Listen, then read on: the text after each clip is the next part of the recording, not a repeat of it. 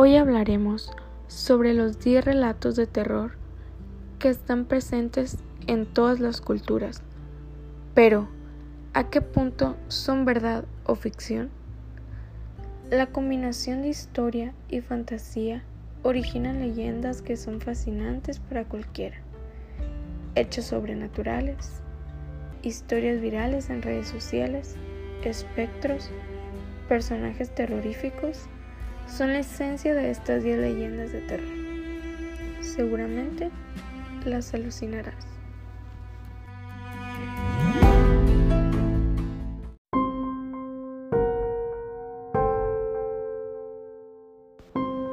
Hoy, en nuestra sección Las 10 de terror, hicimos una selección de 10 leyendas que están basadas en libros, documentales, testimonios de investigaciones sobre personajes e historias clásicas y algunos hechos reales que seguro te van a fascinar.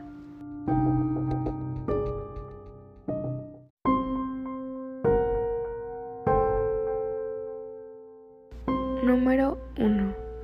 La apuesta del cementerio. La siguiente historia de terror puede variar, como es normal en la mayoría de las historias. Los protagonistas suelen ser una chica con un vestido o un chico con una capa, pero la trama es la misma. La protagonista, cuyo nombre se desconoce, era una joven tímida. Por el trabajo de su padre, ella y su familia cambiaban constantemente de ciudad y de amigos. En uno de esos traslados, un grupo de compañeros retó a la joven a una prueba de valentía. Debía ir al cementerio de noche y clavar una nota en la última tumba del camposanto, en la que decía, yo estuve aquí. La chica, con ansias de ser una más y poder integrarse rápidamente en el grupo, aceptó el reto y esa misma noche se dispuso a cumplir su tenebrosa misión. Aunque el cuerpo le pedía correr y abandonar el juego, la joven saltó la valla, caminó frente al frío, las siluetas de cruces y las sombras de los ramos de flores posados encima de las tumbas. Cuando por fin llegó a la última tumba, sus ojos estaban empañados de lágrimas y sus manos temblaban. Con una chicheta clavó la nota en la que demostraba su valentía y al levantarse para salir corriendo, algo tiró de su falda, atrapándola. La mañana siguiente, al no tener noticias de la joven, el grupo de chicos se dirigió al camposanto. Ahí encontraron su cuerpo, inerte, con la falda de su vestido clavada con una chicheta, a la última tumba del cementerio. Había muerto de miedo.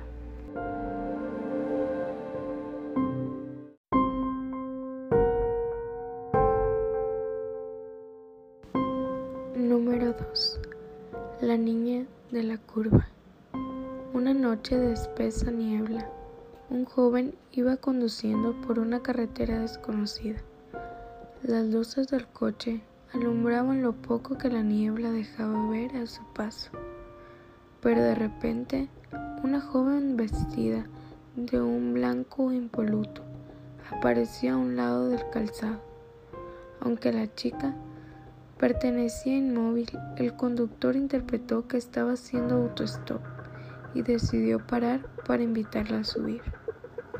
La misteriosa joven accedió a subir al asiento de atrás del automóvil, aunque sin medir palabra, durante el recorrido el conductor intentó entablar conversación sin éxito, hasta que de pronto la joven dijo, Cuidado con la curva, ahí morí yo. El joven, creyendo que era una broma, se giró hacia la chica y descubrió con estupor que ya no había nadie en el asiento. Cuando giró la cabeza hacia la carretera, aterrorizado, ahí estaba la curva.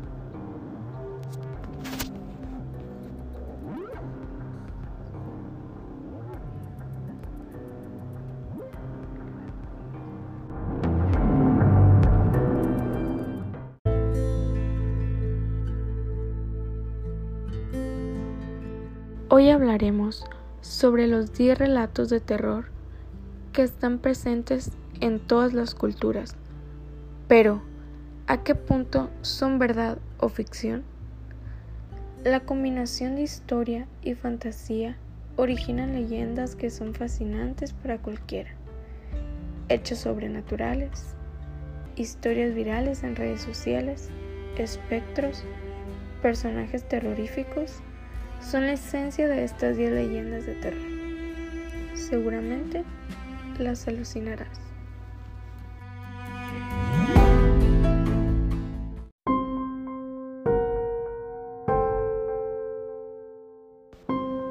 Hoy, en nuestra sección Las 10 de terror, hicimos una selección de 10 leyendas que están basadas en libros, documentales, testimonios de investigaciones sobre personajes e historias clásicas y algunos hechos reales que seguro te van a fascinar.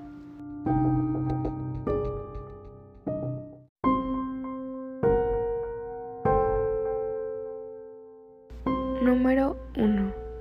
La puesta del cementerio.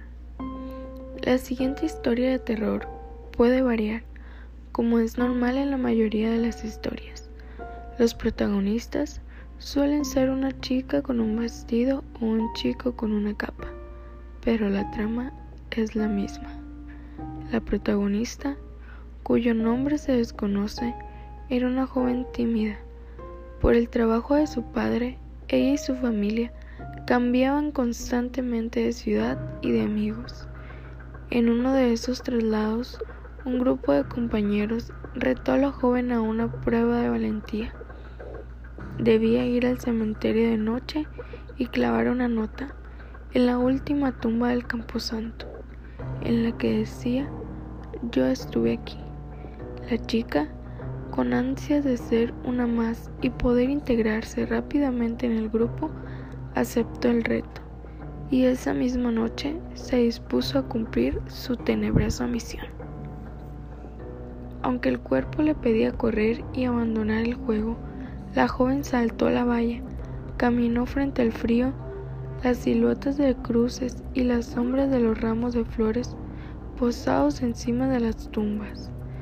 Cuando por fin llegó a la última tumba, sus ojos estaban empañados de lágrimas y sus manos temblaban. Con una chicheta clavó la nota en la que demostraba su valentía y al levantarse para salir corriendo, algo tiró de su falda, atrapándola. La mañana siguiente, al no tener noticias de la joven, el grupo de chicos se dirigió al camposanto. Ahí encontraron su cuerpo, inerte, con la falda de su vestido clavada con una chicheta, a la última tumba del cementerio. Había muerto de miedo.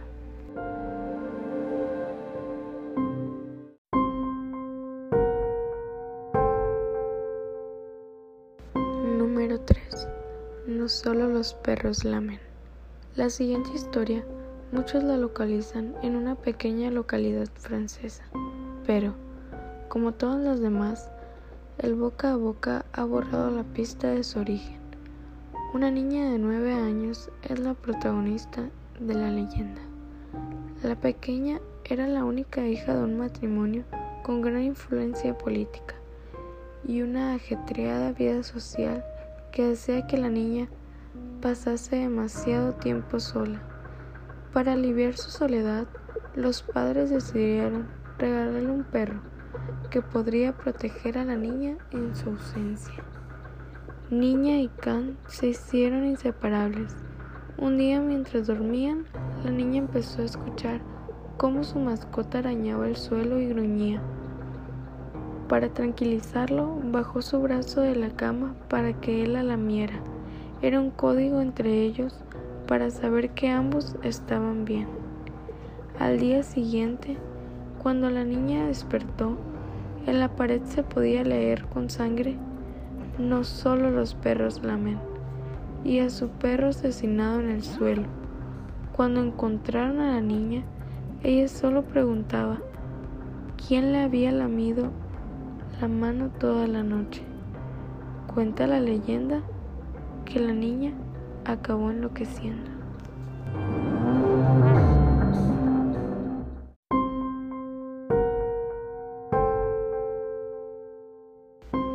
Número 4.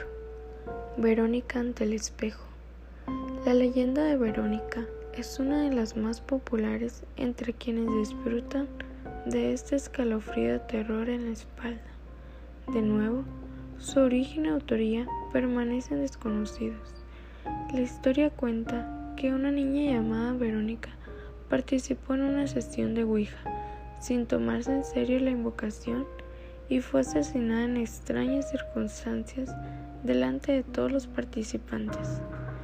Según una de las versiones, ya que la historia varía según el lugar en el que se escuche, una silla salió volando por la habitación y golpeó a la joven por la espalda, ocasionándole la muerte. Otra versión apunta que fueron unas tijeras las que salieron volando y provocaron la muerte de la joven por apuñalamiento. Lo que es común a todas es ritual que conlleva esta historia. Según la profecía, si pronuncias el nombre de Verónica tres o nueve veces, según la versión, suele ser la Biblia unas tijeras abiertas, se aparece el fantasma de la joven detrás de tu reflejo y te mata. Otra de las versiones más extendidas entre los amantes del más allá es que el espejo se empaña y aparece la fecha de tu muerte, que en muchas ocasiones es ese mismo día. También se dice que al pronunciar Verónica frente al espejo cierto número de veces, las puertas y ventanas de la habitación se cierran y la figura de una joven te acaba asesinando. Como se dice comúnmente, la curiosidad mató al gato.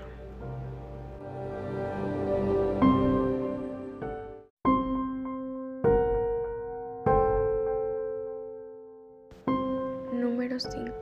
La isla de las muñecas. Parece un escenario sacado de una película, pero es real.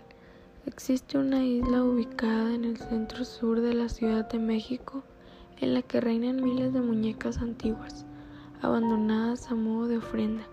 Algunas de sus cabezas se exhiben clavadas en estacas, mientras que otras permanecen colgadas de los árboles. La historia se remota en 1950 cuando el propietario del terreno, Julián Santana, empezó a colgar muñecas como protección contra los malos espíritus. Santana creía que había sido maldito. Tiempo atrás había encontrado el cuerpo de una joven que había fallecido ahogada a orillas de los terrenos del hombre. Empezó a convertirse en protagonista de episodios paranormales. Oía voces, pasos y el llanto de una mujer por lo que decidió colocar muñecas por la isla para ahuyentar el alma de la chica.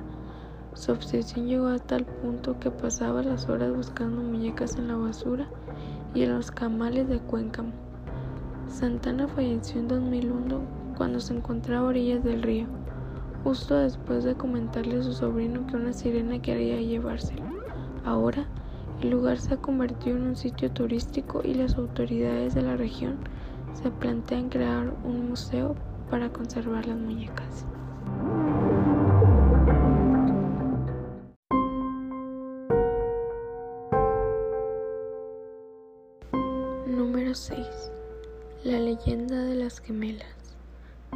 Les preparó el almuerzo y salieron a la calle apresuradas.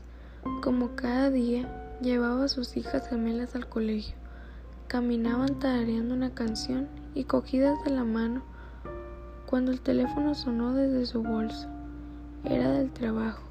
Respondió rápidamente y su interlocutor le pidió que acudiera de inmediato a la oficina. Había ocurrido algo grave, así que decidió que las niñas continuaran solas. Conocían bien el camino. Las besó en la frente y emprendió la ruta de vuelta. Solo dio veinte pasos. A sus espaldas, el ruido de un fuerte golpe seguido de un frenazo, hizo que volteara la cabeza con una expresión de horror en el rostro. Los cuerpos de las dos pequeñas yacían inertes bajo un camión. Todavía estaban cogidas de la mano. La mujer se sumió en una profunda depresión de la que consiguió salir con un nuevo embarazo. Por ironía del destino, en su vientre estaban cobrando vida dos niñas gemelas. Cuando dio a luz, el asombroso parecido con sus hijas fallecidas sorprendió a más de un vecino. A medida que las pequeñas crecían, la madre se volvió más y más protectora. Le aterrorizaba la idea de que pudiera perderlas. Un día de camino al colegio, las hermanas se adelantaron y corrían ante la atenta mirada de la mujer. En cuanto pusieron un pie en el asfalto, una férrea mano las detuvo con brusquedad. Entre sollozos, desconsolados, su madre le rogó que no cruzaran nunca sin su permiso. No pensábamos en hacerlo. Ya nos atropellaron una vez, mamá. No volverá a ocurrir. Desde entonces, algunos viajeros aseguran que al pasar por ese tramo, unas interferencias se cuelan en el radio y se oye una misteriosa melodía, el tarareo de unas niñas.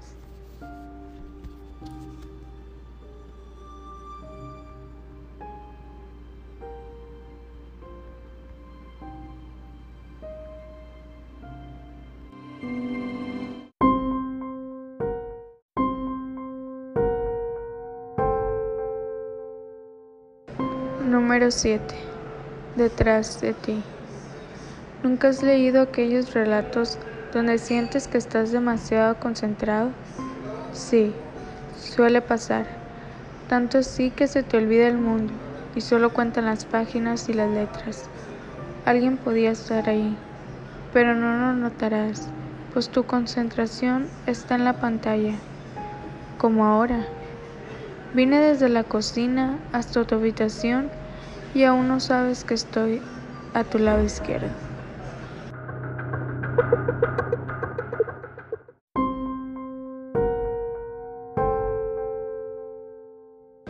Número 8. No enciendas la luz. Era una noche tranquila en los dormitorios de la Universidad de Virginia, Estados Unidos, cuando una joven, llegando de una fiesta que terminó a las 3 de la madrugada, por cortesía y gracias a que su compañera de cuarto era muy estudiosa, a la vez dedicada en sus horas de sueño, dejó la luz apagada cuando se adentró en la estancia, se cambió de ropa y se fue directo a la cama, con la esperanza de que en el examen del día siguiente no le fuera tan mal como esperaba. Cuando la alarma de la joven sonó a las siete de la mañana y abrió sus ojos, un grito desgarrador salió de su boca cuando divisó lo que antes había sido el cuerpo de su amiga, regado por toda la habitación, en charcos en hombres de sangre y vísceras. Los brazos en un extremo del piso, las piernas en el escritorio y el rostro desprendido del cráneo encima de la almohada, ensangrentada hasta más no poder. El mórbido y horrorido escenario quedó concluido cuando la joven se desmayó a leer unas palabras escritas en la puerta con sangre de su amiga. ¿No te alegra no haber encendido la luz?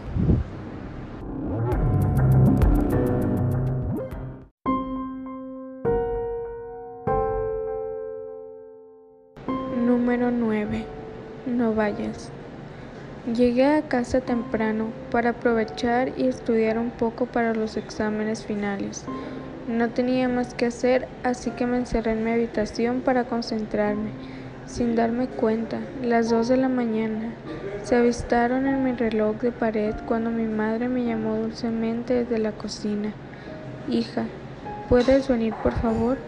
Fui sin reparo hasta la cocina, aunque me pareció extraño, y cuando me hallaba ahí no encontré a nadie. En cambio, escuché la voz de mi madre desde lejos. No vayas, hija, yo también lo escuché.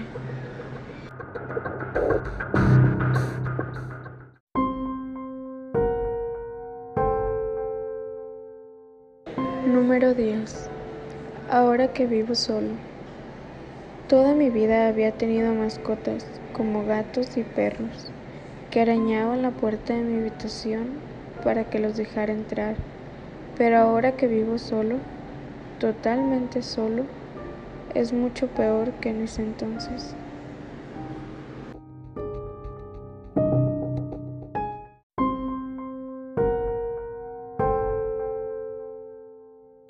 Bueno, mis oyentes, así terminamos con las 10 de terror. Los esperamos en una próxima emisión de este programa llamado Las 10 más buenas, con su compañera Mireya Chavira.